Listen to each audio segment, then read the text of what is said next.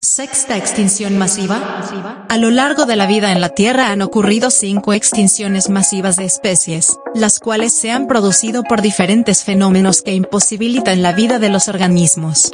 La extinción más conocida es la de los dinosaurios hace más de 60 millones de años, en donde el impacto de un asteroide gigantesco al sur de México oscureció los cielos y enfrió el planeta, matando a todos los dinosaurios, a excepción de algunas especies.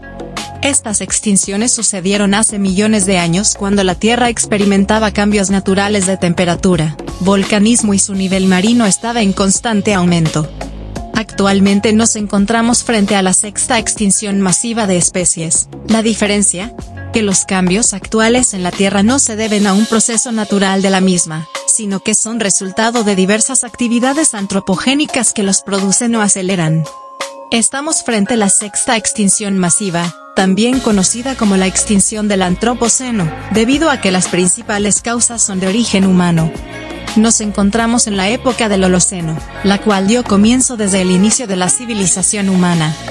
Desde el comienzo de esta época nos hemos servido de diferentes especies de flora y fauna para satisfacer nuestras necesidades, lo cual ha traído grandes beneficios al desarrollo humano. Sin embargo, también grandes consecuencias medioambientales como la desaparición de cerca de 338 especies, el hecho de que 279 especies solo se pueden encontrar en los zoológicos o posiblemente ya se hayan extinguido desde tiempo atrás, casi 617 especies de vertebrados han desaparecido etc.